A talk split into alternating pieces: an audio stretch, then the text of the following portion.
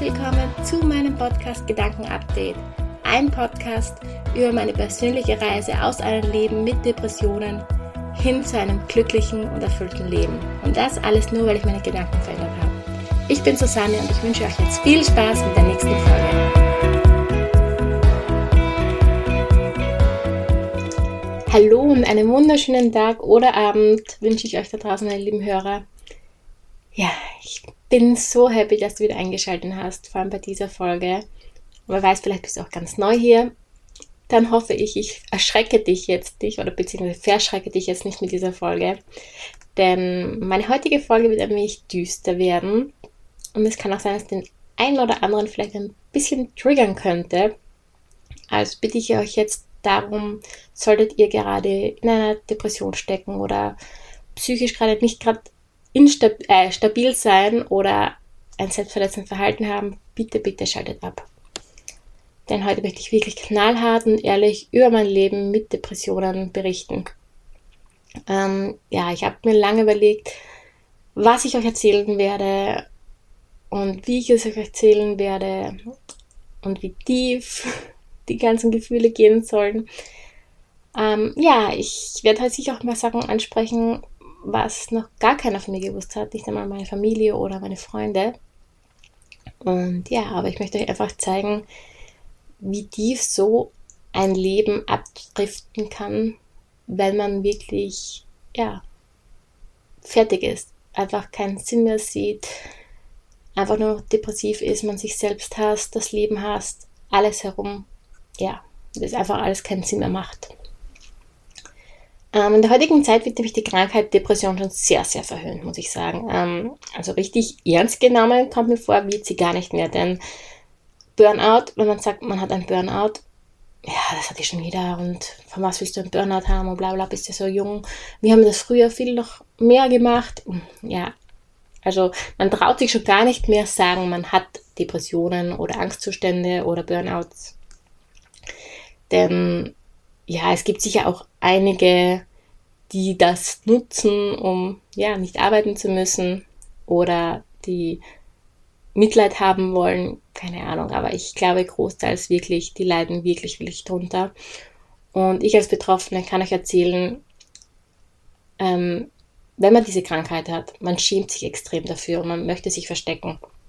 Ich habe mich auch jahrelang versteckt, also es waren jetzt über zwölf Jahre, wo ich mich zurückgehalten habe, wo es wirklich nur die Familie und engste Freunde gewusst haben. Ja. Ähm, viele denken, sie verstehen die Krankheit, wenn sie nicht betroffen sind. Ähm, und sie wissen aber nicht, dass uns das oft noch mehr verletzt, wenn sie sagen, sie verstehen uns. Es ist jetzt wirklich nicht bös gemeint, aber keiner, der darunter leidet oder gelitten hat, wird es je richtig verstehen können. Ich möchte jetzt nicht, dass mich jemand falsch versteht. Also meine Familie und meine Freunde haben wirklich immer versucht, mir zu helfen und versucht, hinter mir zu stehen und auch Verständnis mitgebracht. Und hin und wieder, glaube ich, haben sie auch geglaubt, sie verstehen mich jetzt wirklich. Nur, so war es nicht. Ich habe mich jedenfalls nie verstanden gefühlt. Wisst ihr, wenn ich in einem Loch war zum Beispiel, dann konnte ich selbst oft gar nicht selbst sagen, warum ich jetzt gerade hier in so einem Loch hocke oder warum ich diese Depression jetzt habe. Alle anderen wollten einen Auslöser wissen.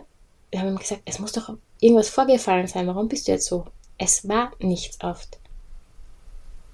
Also oft, eigentlich war nie was wirklich. Vielleicht eine Kleinigkeit, aber die habe ich gar nicht so wahrgenommen. Es waren viele Sachen, die mich getriggert haben, die mich gleich ja, runtergezogen haben.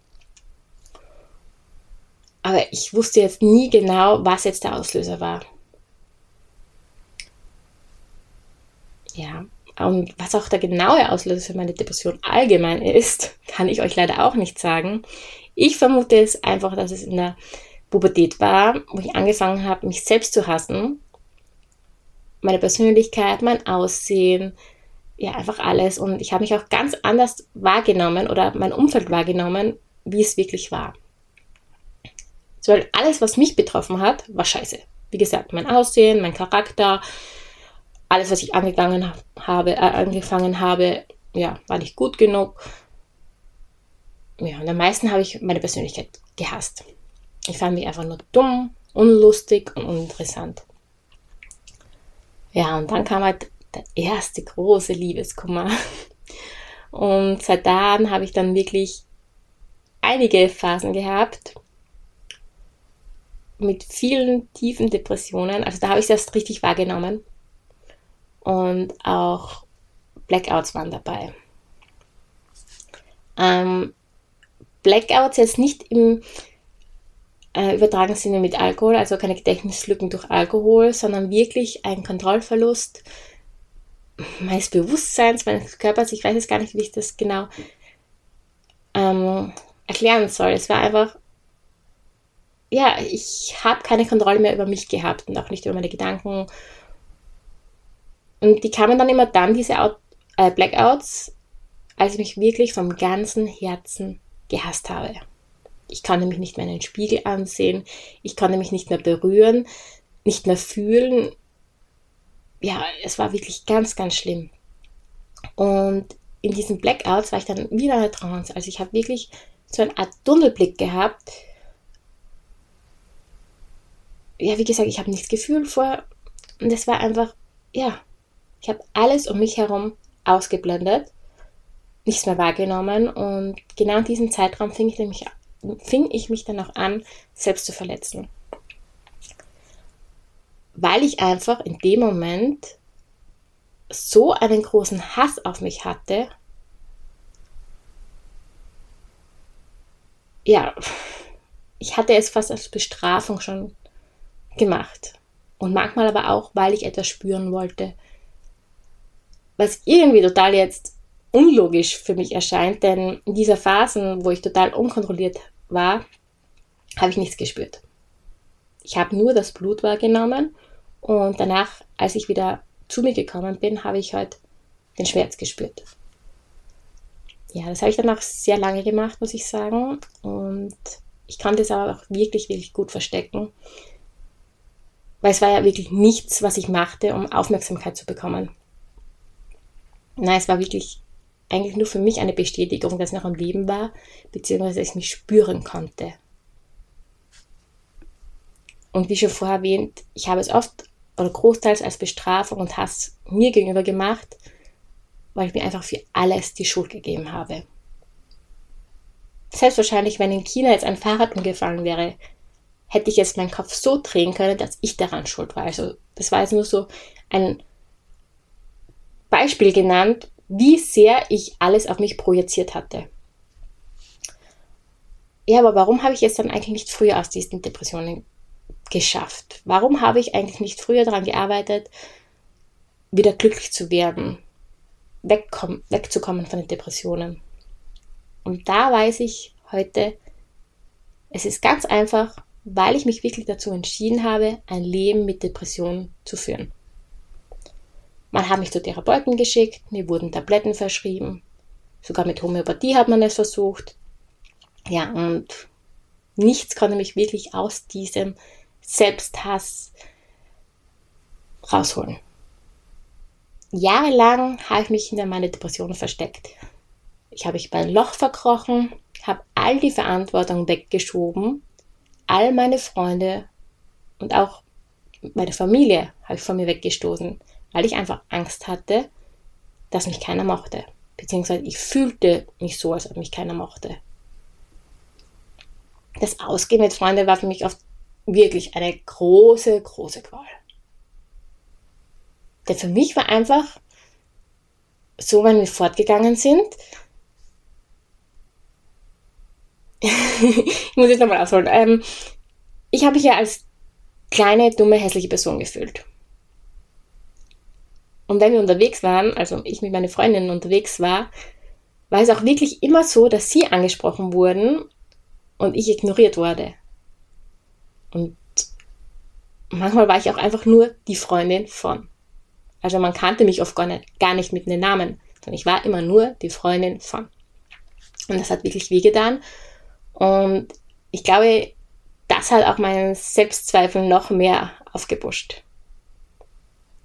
Ich habe es dann einfach zugelassen, dass die Meinung anderer wichtiger wurde als die meiner, also als die meiner Meinung, also als die meiner. Es tut mir leid. Ähm, ja, ich glaube, ihr wisst, was ich meine. Jedenfalls habe ich oft auch irgendwie die Meinungen so interpretiert anderer, also die Meinung anderer so interpretiert, dass sie mich nicht mochten. Keine Ahnung, was sie wirklich gedacht haben. Und bevor ich dann mit Freunden fortgegangen bin, hatte ich oft auch richtige Panikattacken. Ich fing zum Schwitzen an, mein Herz klopfte. Ich wurde kurzatmig. Also Panikattacken hatte ich wirklich sehr, sehr oft. Aber dort war es halt einfach so, dass ich eigentlich gar nicht weg wollte aus dem Haus. Ich wollte nicht mit meinen Freunden fort. Aber ich habe mich dann doch gezwungen und mir nicht anmerken lassen, weil eben schon genug geurteilt, verur geurteilt wurde, nicht verurteilt. Ich wurde verurteilt und es wurde geurteilt. Ja, aber die Depression war nicht jeden Tag gleich, also sie war nicht immer so vorhanden. Sie kam wirklich immer schubweise. Es gab Tage, Wochen, Monate sogar, wo ich richtig gut gelaunt war. Und dann kam wieder eine Phase der Niedergeschlagenheit. Und das ging bei mir wirklich extrem. Also diese Achterbahnfahrt war nicht nur auf Tage, sondern auch richtig Stunden. Also ich konnte, sagen wir, um 12 Uhr so gut gelaunt sein, dass ich durch die Wohnung getanzt bin, geschrien habe, gelacht habe, gesungen habe. Und zehn Minuten nach zwölf war ich plötzlich so deprimiert, dass ich keinen mehr sehen wollte, nur noch liegen wollte, nur noch schlafen wollte. Ja, freudig weiß ich, dass mir einfach nichts helfen konnte, weil ich eben nicht wollte. Ich wollte einfach dieses traurige und verletzende Leben führen. Ich wollte unglücklich sein und mich verstecken. Aber ich möchte euch auch über die ganz schwarzen Tage berichten. Und genau an dieser Stelle möchte ich euch nochmal bitten, abzuschalten, solltet ihr wirklich gerade nicht gut drauf sein. Bei meinen Therapiestunden wurde nämlich immer gefragt, hast du schwarze Gedanken? Muss ich mir Sorgen um dich machen? Meine, Antra äh, meine Antwort darauf war natürlich immer nein. Es gab jedoch zwei Momente in meinem Leben, wo ich wirklich gar keine Hoffnung mehr verspürte. Ich hatte keine Kraft, keinen Willen mehr. Ja, ich sah einfach keinen Sinn mehr. Und das erste Mal bin ich sozusagen von zu Hause weggelaufen, obwohl ich gar nicht mehr zu Hause gewohnt habe. Ähm, ja, ich wollte einfach nur weg. Weg von dem ganzen Schmerz, den ich verspürte, den Selbsthass, einfach dem Leben. Ich habe mein Handy dann auf Flugmodus geschalten, bin in mein Auto gestiegen und einfach losgefahren. Bis ich dann vor einer Eisenbahnkreuzung äh, zu stehen gekommen bin. Wie lange ich dort wirklich gestanden bin, weiß ich ehrlich gesagt nicht mehr. Ich weiß, es war eine längere Zeit, es war nicht nur fünf Minuten, aber es war eine längere Zeit weil es auch auf einer Seitenstraße war, die kaum befahren war, habe ich einfach stehen können. Ich bin dann einfach in mein Auto gesessen, habe gerade ausgestarrt und hatte wirklich null Gedanken mehr in meinem Kopf. Und das ist bei mir wirklich sehr, sehr selten. Ich bin eigentlich ein Mensch, der hat immer Gedanken im Kopf. Ich muss immer an etwas denken. Nur an diesen Abend war Leere. Irgendwann bin ich dann aus dieser Starre erwacht und weitergefahren. Ich weiß nicht, ob ich jetzt an diesem Abend Schutzengel hatte, die mich beschützt haben, oder ob mein Leben einfach noch nicht zu Ende war. Jedenfalls, ich bin froh heute, dass kein Zug gekommen ist. Ich weiß ehrlich gesagt nicht, ob ich es gemacht hätte. In dem Moment wollte ich es, aber ob ich es durchgezogen hätte, weiß ich ehrlich gesagt nicht. Und ich bin auch froh darüber, es nicht herausgefunden zu haben. Und auch am zweiten Tag, an dem es mir wirklich, wirklich dreckig ging, bin ich wieder in mein Auto gestiegen. Bin dann losgefahren, bin dann von der Hauptstraße runter in so, ja, durch Feldwege gefahren. Und an diesem Tag bin ich wirklich voll aufs Gas gestiegen. Ich bin also ein sehr sicherer Autofahrer, ein sehr, ja, ängstlicher in dem Sinne auch. Aber da bin ich aufs Gas gestiegen und in dem Moment war mir wirklich egal, ob ich nun von der Straße abkam oder nicht. Ich habe es wirklich herausgefordert oft. Und bei einer Kurve, das weiß ich noch, das sehe ich jetzt noch vor meinen Augen, kam ich wirklich sehr weit raus. Und plötzlich habe ich dann wirklich meine Kinder vor Augen gesehen. Ich habe dann wirklich eine Bremsung gemacht. Wie gesagt, ich spüre das heute noch. Das Zittern, das Atmen, ja, alles. Und genau an diesem Tag, genau dieser Tag in meinem Leben hat es geklickt gemacht. Ein Tag, nein, sogar ein Moment, an dem ich wusste, dass nur ich mich von dieser Krankheit befreien kann bzw. muss. Wegen meinen Kindern. Ob ich mich wirklich jemals ganz von der Depression lösen kann, weiß ich ehrlich gesagt nicht. Aber ich glaube, ich bin wirklich auf dem besten Weg dorthin. Und wenn heute ein Schwall von schwarzen Gedanken kommt, weiß ich damit umzugehen, beziehungsweise ich weiß, wie ich damit umgehen muss, damit ich mich nicht darin verliere, beziehungsweise reinsteigere. Aber welchen harten Weg ich dafür gegangen bin, was ich alles gemacht habe und wie viel Arbeit ich für diese Veränderung, Veränderung reingesteckt habe, über dies möchte ich euch natürlich in der nächsten Folge genau berichten. Ja, ich hoffe, ich habe euch nun mit dieser Folge nicht zu sehr, zu sehr verschreckt oder sogar runtergezogen. Aber für mich war es einfach mal wichtig, das zu erzählen, wie es in meiner Vergangenheit ausgesehen hat,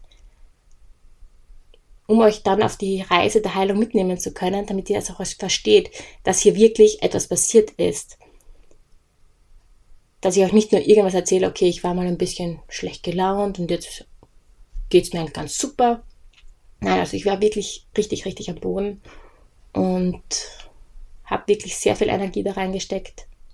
Ich arbeite auch noch immer daran. Es ist, wie gesagt, ganz weg werde ich nie wirklich kommen, aber wie gesagt, ich weiß jetzt mit diesen Phasen umzugehen. Und ich hoffe, dass ich auch einige da draußen helfen kann, ich wünsche es mir wirklich. Also, das ist mein Wunsch, dass ich andere inspirieren kann und auch helfen kann. Ja. Wie ihr seht, ich habe mich auch in dieser Folge wieder sehr, sehr oft verhaspelt. Und ganz ehrlich, es ist mir egal. Denn, ja, es soll doch real sein.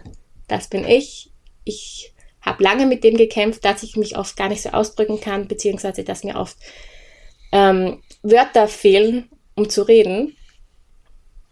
Ich habe mich früher richtig, richtig geschämt. Auch jetzt tut mich auch richtig schwer jetzt hier bei diesem Podcast, wenn ich plötzlich nicht mehr weiter weiß. Aber ich lasse es einfach so, wie ich es aufnehme.